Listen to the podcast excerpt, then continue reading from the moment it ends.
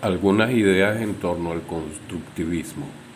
El aprendizaje es esencialmente activo. Una persona que aprende algo nuevo lo incorpora a sus experiencias previas y sus propias estructuras mentales. Buena parte de la realidad es compartida a través del proceso de negociación social. Los organizadores avanzados se dividen en dos categorías comparativos activan los esquemas ya existentes en la mente. Los explicativos proporcionan nuevo conocimiento necesario para entender la información subsiguiente y ayudan a aprender cuando el tema es muy complejo, desconocido o difícil.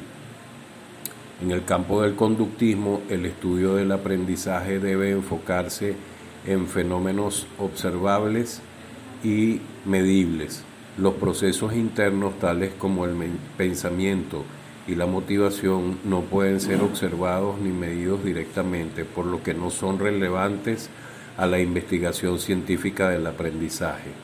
El aprendizaje únicamente ocurre cuando se observa un cambio en el comportamiento. Si no hay cambios observables, no hay aprendizaje.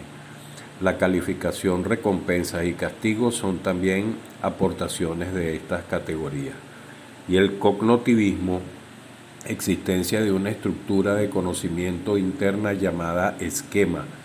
La nueva información se compara con el esquema existente, el que se puede combinar, ampliar o alterar para dar espacio a la nueva información.